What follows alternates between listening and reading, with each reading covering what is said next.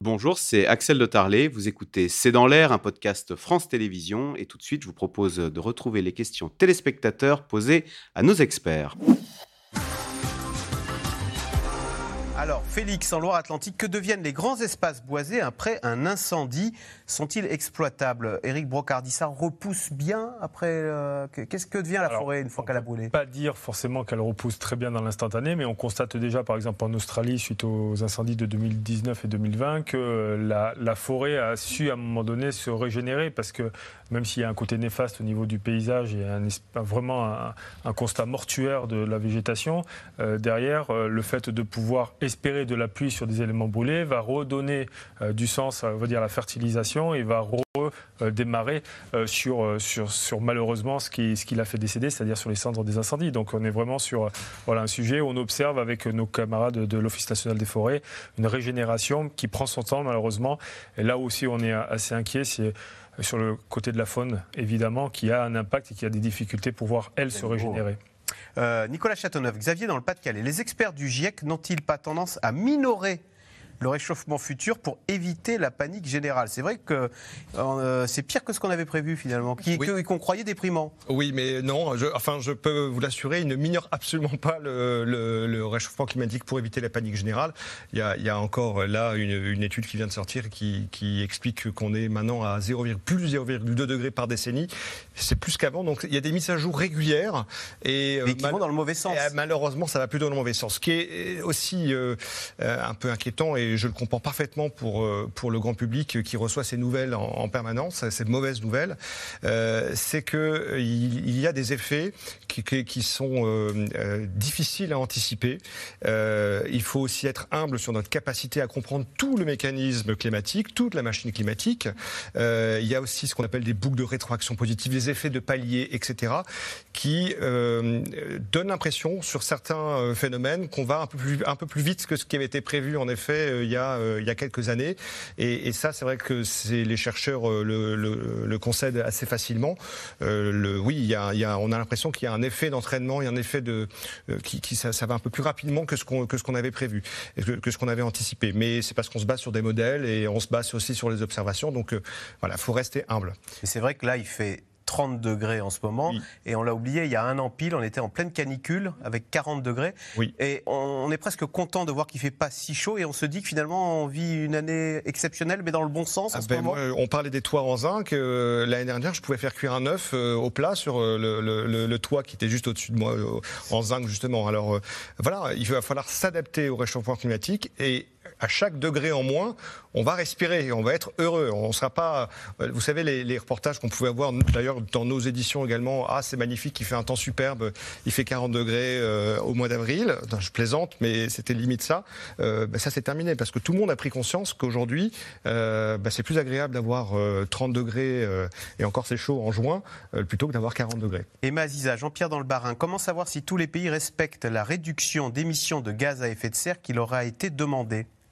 Bien, j'imagine, je pense que vous pourriez peut-être mieux répondre que moi. Oui, alors là, on va, déjà, il y a des estimations qui sont, des évaluations qui sont faites euh, chaque année, mais là, on va avoir quelque chose de très important cette année, ce qu'on appelle le, bilan mondial euh, de l'action climatique. C'est mis en place par l'accord de Paris qui date de 2015 et on n'en avait encore euh, jamais eu de cette ampleur. Donc, on va évaluer, ce sera en septembre, et on le verra bien à la conférence climat de Dubaï de décembre. On va évaluer l'action à la fois des États, des entreprises, des collectivités, de tout le monde, à la fois pour réduire les émissions de gaz à effet de serre, en termes d'adaptation et en termes de finances climat. Et donc, on ça va être euh, le, but, c'est de savoir où on en est. Mais en fait, on sait déjà où on en est. On sait qu'on n'est pas du tout sur la bonne trajectoire et qu'on est très très loin de respecter les objectifs de l'accord de Paris. On se dirige plutôt vers un réchauffement de 2,5 degrés. Et on va les mesurer combien les Chinois émettent de CO2 et leur dire c'est pas bien? On va mesurer euh, tout ça et surtout on va essayer de trouver euh, à nouveau des, solutions et de rectifier la trajectoire. Le, but étant de, que tout le monde se rende compte à quel point on n'est pas du tout sur la bonne trajectoire et, et essayer de, d'avoir un petit peu un rappel à l'ordre ou un coup de fouet pour, euh, pour accélérer. Après, en réalité, les évaluations, il y en a chaque année, donc on sait très bien euh, que euh, oui, la Chine n'est pas du tout sur la bonne trajectoire, mais que la France non plus, même si elle réduit ses émissions, elle ne le fait pas assez vite. Donc on voit déjà en fait quels sont les pays qui doivent accélérer. Est-ce qu'on joue collectif bien les tensions internationales sont une difficulté de plus dans cet effort mondial qui doit être fait en matière de Mais ça, ça, évidemment, chaque, chaque, pays veut continuer avec son économie. On voit que la, présidence de la COP28, donc la prochaine conférence climat qui va être majeure, c'est les Émirats arabes unis. Ils ont tout intérêt à continuer à exploiter les énergies fossiles sur laquelle est basée l'intégrité de leur euh, économie. Et donc, ils ne sont pas du tout prêts à sortir des énergies fossiles, alors que le charbon, le gaz et le pétrole, ce sont les premières causes du changement climatique. Donc, ils sont dans un discours qui est oui, oui, il faut faire quelque chose pour le climat, mais on aura toujours besoin des énergies fossiles. Il faudrait essayer de les garder dans notre économie, peut-être avec des technologies de captage, stockage du CO2 qui sont absolument pas matures aujourd'hui.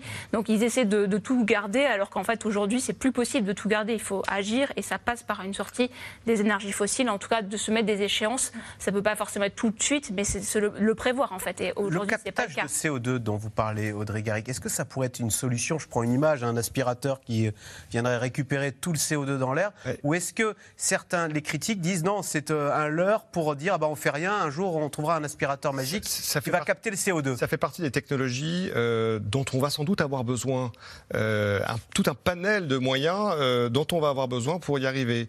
Le seul problème, c'est qu'aujourd'hui, elles n'ont pas fait la démonstration de leur efficacité et on n'a pas encore de dispositif, même de prototype à très grande échelle, capable de vraiment changer la donne. Donc, on, sait que ça va être cher, que ça va consommer beaucoup d'eau, de ça consomme aussi de l'énergie, ça consomme de la place pour des, qui pourrait être utilisée pour les écosystèmes et la biodiversité. C'est pas une impasse on sait, non, c'est pas forcément une impasse. On pourrait en avoir besoin. Et le GIEC dit qu'on en a besoin. Malgré tout, on sait que c'est aussi des technologies dans lesquelles investissent énormément les énergéticiens parce qu'ils ont bien compris que ça leur permettra de continuer à exploiter les énergies fossiles.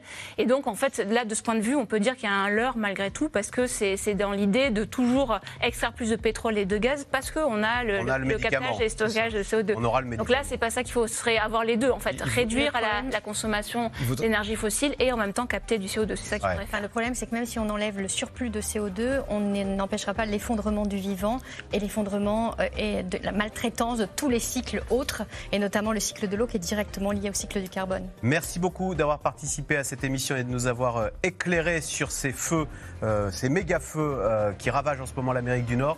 On se retrouve demain samedi pour un nouveau C'est dans l'air. Bonne soirée, à demain.